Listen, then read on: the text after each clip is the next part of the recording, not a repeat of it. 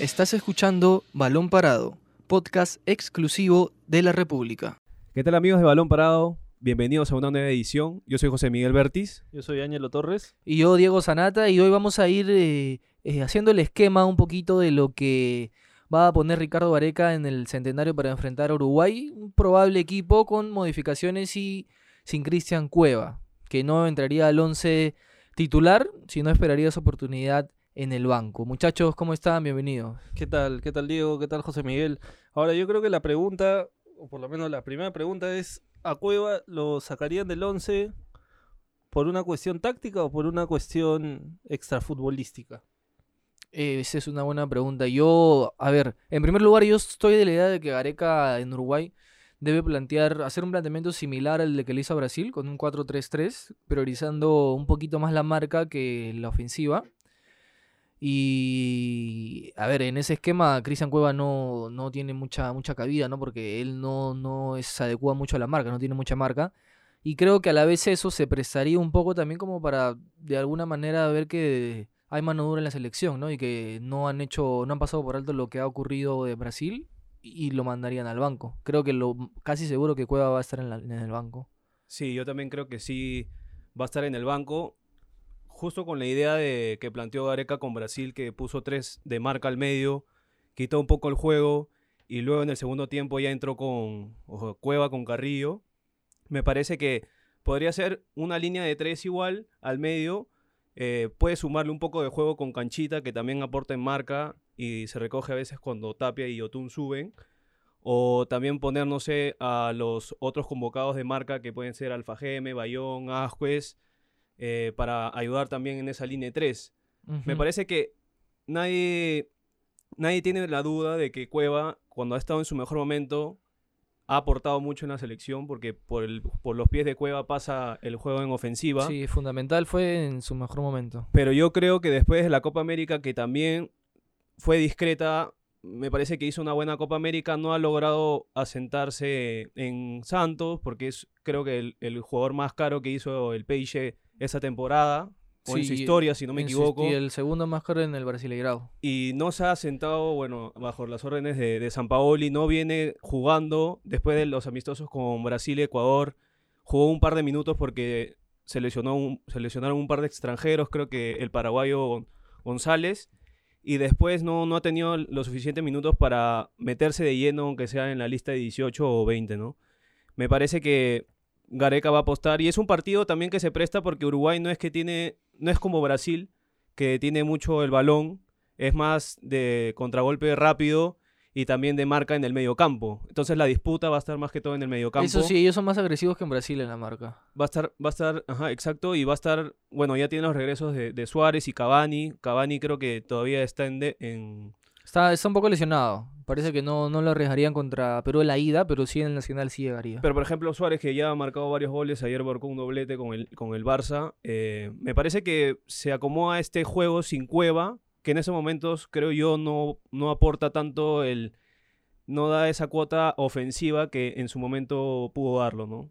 Claro, aparte, a ver, yo creo que la decisión podría ir en el contexto, ¿no? En el contexto general, ¿no? Porque, a ver, está el tema disciplinario, ¿no? Donde está, a ver, hay un, hay un fastidio dentro de la videna, ¿no? A pesar del respaldo que, que ha tenido Gareca y de la conversación que ha tenido este Gareca y algunos miembros del comando técnico y de la directiva con el mismo Cueva.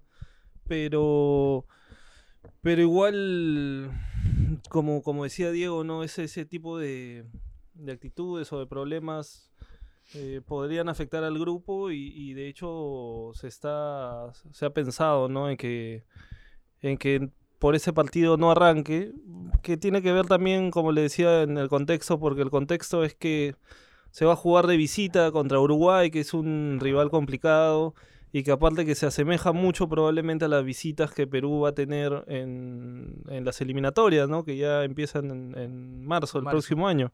Así que eso, ese planteamiento que le funciona contra Brasil, también Gareca lo quiere probar en un escenario adverso, ¿no? En un centenario donde seguramente va a haber mucha gente, donde se va a sentir la presión y ver qué cosa puede proponer Perú a partir de eso, ¿no? Sí, porque ojo, no sé si ustedes coinciden con esto, pero este esquema particularmente a mí eh, yo lo usaría jugando siempre de visita. Y sobre todo cuando es un rival en el papel o que, superior o que tiene más armas que tú, como puede ser Uruguay, puede ser Argentina, puede ser el propio Brasil que le ganamos, Colombia de visita.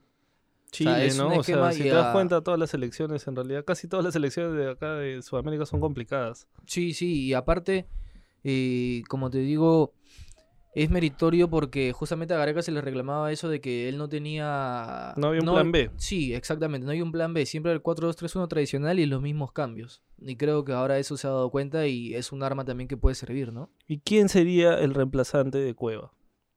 ¿O quién está, por lo menos, según ¿Para Uruguay la, o te refieres a... según la mirada de Gareca? No, para el partido de ahora con, con Uruguay, ¿no? Porque, A a, ver. ver. está Tapia, está Yotun, que son fijos, y Aquino, que fue el que jugó contra Brasil, está fuera Está de la lista por, por estar lesionado, ¿no? Sí, eh, Canchita. Sí, eh, lo más probable es que hasta ahorita sea Canchita. También está, puede ser Ascuez, ¿no? Quizás. Pero como recambio, yo creo que. Canchita es el que tiene más ventajas, más cuerpos de ventaja que cualquiera para esa posición. ahorita. Aparte viene de jugar más o menos seguido en la Copa América también, ¿no? Eso, eso es, Jugó es contra algo... Ecuador también. Sí, es para resaltar porque. Canchita se ha ganado rápido la confianza de Gareca. Y está siempre, últimamente, en las convocatorias del Tigre.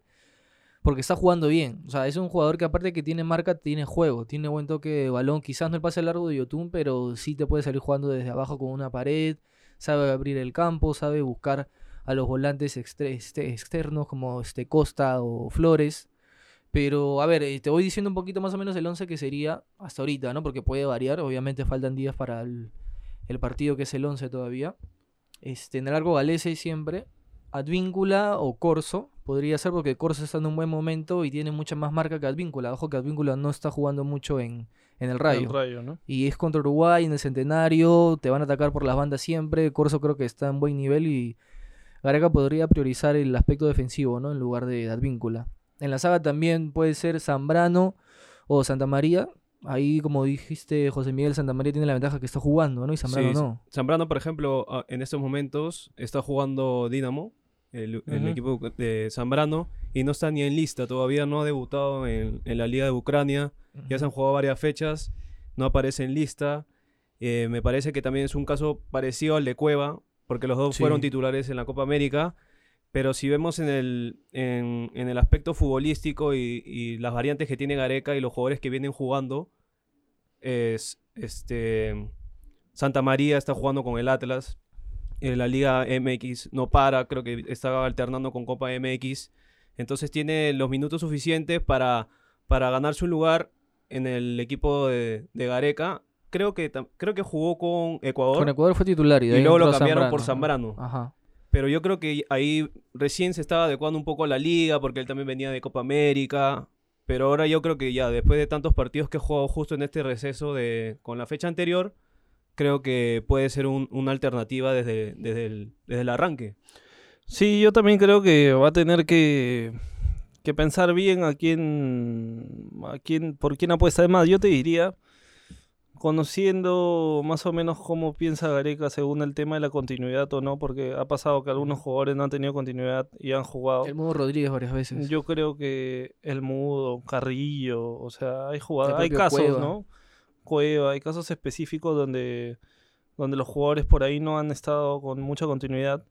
Y yo creo que va a jugar Zambrano, me parece, ¿ah? Me parece para tratar de, de, de afianzar la, la La saga con junto a Abraham, ¿no? Sí, Junto a Abraham, que es el fijo, que ya nadie, nadie lo mueve de ahí. sí, sí. Este, yo creo que, que yo creo que va a apostar por Puede Zambrano. ser y quizás en el segundo tiempo lo cambie y meta a Santa María también. Sí, o para el partido de vuelta, no, no sé, igual Es la idea no, es no sé un si poco, ¿no? Zambrano esté para 90 minutos.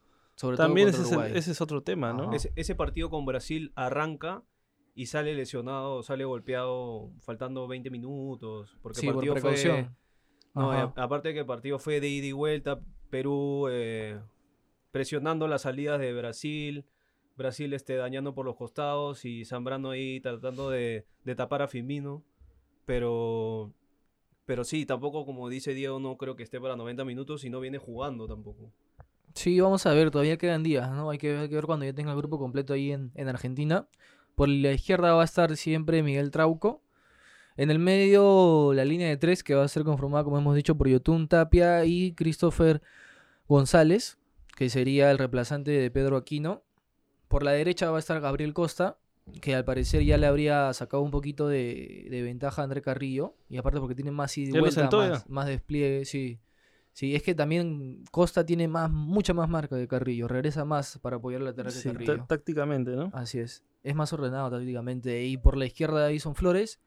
Y arriba sí el regreso, la vuelta de Paolo Guerrero, ¿no? En lugar de, de Rui Díaz que no se ha convocado y Jordi Reina en el banco. Pero la vuelta también confirmada de Guerrero arriba. Ese mediocampo, en, creo que en su mejor momento durante buenos bueno, buen tiempo, ¿no?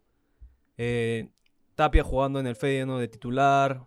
eh, Yotun Yotun también, siendo clave, ya ¿no? un líder en, En Cruz en Cruz Azul. en Cruz Azul. y Canchita que yo puedo rescatar dentro de los que han vuelto al fútbol peruano y que en su momento también estuvieron en la selección, es uno de los mejores este, ejemplos de, de que eligió bien. Porque es titular en Cristal, un Cristal que recién se está armando ofensivamente tras la salida de, de Costa. O sea, no sido- para él no ha sido un retroceso en su carrera No. porque lo ha devuelto a la Necesitaba selección. continuidad. Sí. Y ante las, bueno, si es que no tenía ofertas en, en el exterior y no podía quedarse en su momento en Colo Colo, vino acá a Sport Rosario, luego pasó por a Melgar, Melgar. lo ficha como una apuesta a futuro también Cristal con un contrato largo y se ha afianzado en, en el, en el equipo rimense y esa, esos, ese tridente al medio me parece que llega en su mejor momento. Sí, sí, la verdad es que los jugadores justo están llegando la mayoría con ritmo, ¿no? En sus clubes, están en un buen nivel. Yo creo que sí, pues que lo de Costa al final termina siendo, no sé si una de las sorpresas, pero es uno de los que de los nombres que, que se ha metido con fuerza, ¿no? En la selección gustado a través ¿no? de de ah, Diego cuando hablaba del, del- del ingreso de, de Canchita mencionaba que Gareca le ha, le ha tomado confianza, ¿no? Pero yo creo que la confianza también tiene que ver bastante con el juego, ¿no? O sea, si no juega bien, Claro, no sirve si tienes confianza o no, ¿no? O sea, Canchita cuando ha entrado ah, lo ha hecho muy bien y cuando le ha tocado a Costa en estos amistosos también, o sea, nadie ha dudado de que ha sido uno de los jugadores que, que salió con nota probatoria o resaltante en los amistosos, ¿no? Y está el regreso de Paolo Guerrero en el, en el ataque. Y es un equipo que en realidad, si se dan cuenta, tiene pocas modificaciones, ¿no? Sí. O sea, se mantiene la misma base que tiene, que tiene Gareca, ¿no? Eh, ¿Eso es bueno o eso es malo? ¿Ustedes cómo lo ven? No, ese es bueno para mí porque afianza así es afianzando al grupo, ¿no? Y la idea es que todos jueguen de memoria, que creo que es con la mayoría que ya se conoce de muchos años jugando juntos. Solamente algunas eh, algunos elementos nuevos que quizás es el propio Costa, el propio Canchita, pero no, no dudo que, o sea, Canchita ya está muy bien este comprendido ahí en la selección con sus compañeros y Costa también él conoce la mayoría de Cristal también cuando estuvo eh, a muchos que en Alianza también hay compañeros o que juegan el fútbol peruano. Creo que la este el compañerismo ahí y la unión, o sea, se van, se van a unir rápido al grupo, pero lo principal es en la cancha, ¿no? Y en la cancha creo que cuando juegas bien, te entiendes con los que juegas bien. O sea, es, es así de simple, ¿no? El fútbol lo hablan, lo hablan todos y creo que Costa, que es para mí la única cara nueva que bien ganado el puesto hasta ahorita, y la apuesta de Gareca, no, poco a poco va a ir ya jugando y mostrando la versión que, por ejemplo, mostró en Cristal o a veces muestra en Colo Colo, ¿no? Porque igual eran sus primeros partidos, es con gente nueva, un, el profesor te pide distintas cosas, los nervios también, ¿no? Por defender una selección mayor. Y hay que verlo ahora contra Uruguay, que es su país natal también, ¿no? O sea, vamos a ver cómo reacciona él ahí. Sí, sí, sí, sí, la verdad es que igual los nombres que se han metido, o sea, que se han metido en la lista son pocos, ¿no? El mismo Gareca, el mismo Gareca ha hablado, ¿no? Ya, ¿quién que- saco si es que Eso que algunos que han, a unos nuevos ya han estado antes, o sea, no es que sean ajenos. Claro, como Alfa Geme, El ¿no? Como. Ascuez, que estuvo al principio del proceso. Este, son nombres que en realidad no muchos están, está bien difícil meterse a la, a la convocatoria de la Claro, alguien que selección, no ha ¿no? sido llamado antes sí Está- la tiene bien está bien complicada. Y aparte, y aparte que es una lista de más o menos 40, 50 jugadores que Gareca tiene. Y ahora también se viene preolímpico de, de sub-23 que después de ello y cómo le, le vaya al equipo ñol, pueden sumarse también a futuro a, a la selección mayor, como ya está en el caso de, de- de Quevedo, que estuvo convocado en la última en los últimos amistosos. Eh, el central de Cristal, Gianfranco. Ah, eh, Gianfranco Chávez. También Chávez. que estuvo en la preliminar de la Copa América. Me parece que es bien. No, no, eh, esta selección se se ha unido y, compa- y en- comparándolo con otras selecciones que se están armando o están teniendo un cambio generacional porque Varias, hay ¿ah? jugadores que, Sí. que ya cumplieron su edad o ya no están, ya no- el técnico ya no los llama, han cambiado de técnico. Perú se mantiene con Gareca, reafirma su grupo. Eso es, eso es una y ventaja, es un por equipo ejemplo. y es un grupo que él mismo ha armado Ah, sí. después de la Copa Centenario que se metieron varios jugadores que jugaban en, el torneo local y ahora ya están en el exterior. Y me parece que es bueno, eso le da algo distinto a la selección para las eliminatorias y en la nueva Copa América, ¿no? Sí, creo que también eso nos da cierta ventaja, por ejemplo, que contra Ecuador, eh, el propio Argentina, Uruguay también, pese a que tiene figuras, eh, hay muchos jóvenes Sí. Eh, Paraguay también no está tan bien que digamos, ¿no? O sea, ahí nosotros sí somos uno de los pocos equipos junto a Colombia, creo, y Brasil que, Que se ya ha tienen, potenciado bien. Sí, que- Colombia también se ha potenciado muy bien. tienen Ah. una base ya sólida, ¿no? Y bueno, y Chile también que está en esas, Chile está en esas también. Pero a Chile le pasó que intentó jugar, intentó convocar eh, jóvenes. Sin sus final- figuras. y su- sin figuras y al final terminó le llevando fue casi lo mismo a la Copa América. Sí. Y los eliminaron con, con Arturo Vidal en cancha, Con Alexis Sánchez. con Aranguis. Bueno, Con ahora que Bravo ha vuelto, Bravo ha vuelto, también ya tiene 34, 35 Ujú. años ya, Con entonces Eduardo Vargas, ¿no? O sea, con Eduardo Vargas que tampoco no estaba convocado, entonces si empezamos a comparar un poco nuestra selección con otras, otros países, otras selecciones sudamericanas, llegamos en, en un buen momento y con un grupo consolidado, que nos faltaba en las últimas eliminatorias. Ajá, porque el, el inicio de las eliminatorias Gareca iba encontrando el equipo también, ¿no? Porque no le fue bien del todo. Claro. fue la segunda rueda que se empezaron a dar los resultados. Sí, después de esa Copa América Centenario, ¿no? Que te- termina siendo el punto bisagra, por así decirlo, de, de Gareca. Y que creo que sí es saludable porque aparte, si se dan cuenta, a ver, retrocedamos hasta el 20 años, ya hasta las eliminatorias del 98. Oblitas termina una eliminatoria, empieza otra y se va después de una Copa América. Este, luego entra Maturana. Maturana está poco tiempo, está un año, un año y medio. Después eh, hay, hay una etapa de, de, de Uribe, después está Autori, ¿no? Está, este, está Marcarián, que termina un proceso. eh, en la anterior también, es, por ahí también pasó Freddy Ternero, ¿no? O sea, han pasado Mosquera, un- Un, Con un un pequeño, un pequeño unos partiditos. Bengoechea En en esta época, en esta época de transición. ¿no? Después de de Marcarián, entonces hemos tenido y o sea, igual ustedes saben que cuando entra un técnico, obviamente ellos arman su propia base de jugadores, confían en ciertos jugadores, modifican, tienen ideas diferentes pa- Claro, para, ningún- para hacer, para pensar. con lo que ha hecho el anterior, a menos que haya sido su Exacto, ¿no? asistente, como fue el caso de Alemania, ¿no? Con, con Joaquín Lowe y el que está ahora en Estados Unidos. y Con Klinsmann. Ajá, Con que Klinsmann. pasó y le dio continuidad, ¿no? Pero es muy raro que pase algo así. Por eso es, es bien difícil, ¿no? Y eso es lo rescatable, creo, de que Gareca, ahora él está desde el 2015, ya va a tener, ya va a cumplir cinco años en, en el próximo año, eh, con el inicio de las eliminatorias. Así que yo creo que es, eso es bueno, ¿no? Ese es un punto a resaltar, que Perú esté justo mientras todos están cambiando, este, probando, Perú está más o menos en paz, ¿no? O sea, tiene su, su equipo sólido, tiene este, sus jugadores en los que ya se confía, ¿no? Sabe lo que juega. Y sabe lo que juega. Entonces Perú llega más o menos consolidado para el inicio de las eliminatorias que van a ser en unos meses. Ahora no sabemos qué puede pasar en los próximos meses, ¿no? Claro. Pero cómo llegarán los jugadores, ¿no? Si es que cambian de clubes, si es que están jugando, este, alguna lesión, alguna lesión, ¿no? Pero por ahora, por lo menos, se, se siente o se ve una base sólida en la selección. Ahora, ¿sabes lo que también me gusta de este cierre de año para la selección? Son los amistosos que se han pactado, porque son contra eh, países sudamericanos, sudamericanos, sí. fuertes. Eh, bueno, quitando un poquito a Ecuador, que está en un proceso muy brujo para mí de cambio generacional. Pero eh, no ganó. Sí, Pero no ganó. fue algo que no creo que vuelva a pasar, si jugando por puntos. Luego está Brasil, que le ganamos a Brasil, ahora se viene Uruguay, de ahí se viene Colombia, de ahí se viene Chile. Son países que siempre están luchando en los primeros lugares de, la- de las eliminatorias. Y creo que son pruebas importantes y necesarias para ver en qué nivel estamos llegando, ¿no? A, a las eliminatorias, a las clasificatorias. Yo creo que esta, esta eliminatoria va a ser re- realmente muy dif- diferente a la que inició Gareca, porque si recuerdan, creo que sumamos cuatro puntos en seis fechas. Sí. Ah, Yo creo que la clave de este, de este equipo para que se sostenga y pueda pelear la clasificación van a ser las primeras fechas y sobre todo las de local.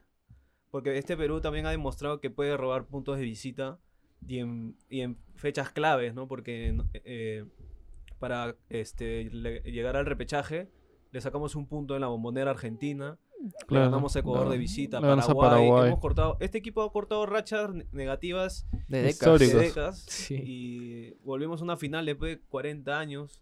Volvimos a un 40 mundial después de 36 años.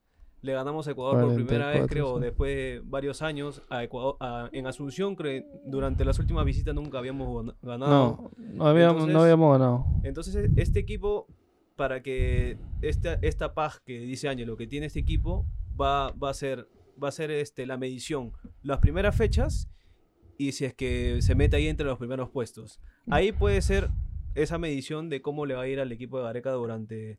Pues es cambiante, ¿no? Porque Ecuador también arrancó la, la eliminatoria puntero y de ahí se bajó y al final terminó, no terminó yendo al Mundial. Claro. Pero ya Perú teniendo una base sólida con Gareca, yo creo que la medición va a ser- van a ser esos primeros partidos, ¿no? Sí, sí, porque la verdad es que, o sea, es un gran mérito igual a que lo hayan sostenido a Gareca, porque, a ver, yo creo que con el tema de no creer en los proyectos acá y la poca paciencia, incluso yo creo que hasta antes de la Copa América Centenario, por ahí que varios pedían su cabeza, ¿no? O sea, un montón de gente pedía que se vaya a Gareca. Y a partir de ahí cambia todo, ¿no? O sea, ¿qué pasaba si lo sacabas, traías otro técnico, volvía de nuevo a...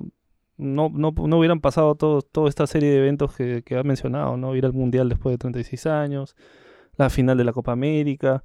Han pasado un montón de cosas con, con, con Gareca y ahora hay que, hay que pensar, bueno, estábamos hablando de que hay cierta paz y pues no salvo el tema de, de, de Cueva, ¿no? Que es un Sí. pequeño terremoto, pero este, pero, fuera de 98, eso, ¿no? Al 98, no sé cuánto de repente... este, ¿Cuánto o sea, porcentaje le ¿cuánto damos? porcentaje le damos a Cueva, pero del 90% hay paz. Y, hay, Sí. y hay una paz y, y hay jugadores que se están consolidando en, sus- en sus equipos y que han dado el salto a nuevos equipos, a nuevos clubes y están teniendo minutos. Claro. Sí, sí, sí, tal cual, tal cual como le han dicho. Mañana la selección ya realiza su último entrenamiento acá en, en Lima, en la Videna, y por la noche va a estar partiendo a, a Buenos Aires, donde va a continuar su entrenamiento y ahí se van a sumar algunos jugadores el fin de semana. Y ya con todo el grupo completo ya van a partir a, a Montevideo. Se suman 10 y el lunes, me parece, el lunes 7, viajan a Montevideo donde se van a, a sumar 7 más. Y ahí están Y ahí todos los convocados, ¿no? Sí, tal cual. Tal cual, y ya nosotros vamos a seguir manteniéndolos informados de todas las novedades de la selección día a día, ¿no? Por todas las plataformas de la República y del Ibero. Esto ha sido todo por la edición de, de hoy de Balón Parado. Mi nombre es Diego Sanata. Yo soy José Miguel Vertis. Y mi nombre es Ángelo Torres. Nos vemos. Chao. Esto fue Balón Parado, podcast exclusivo de la República.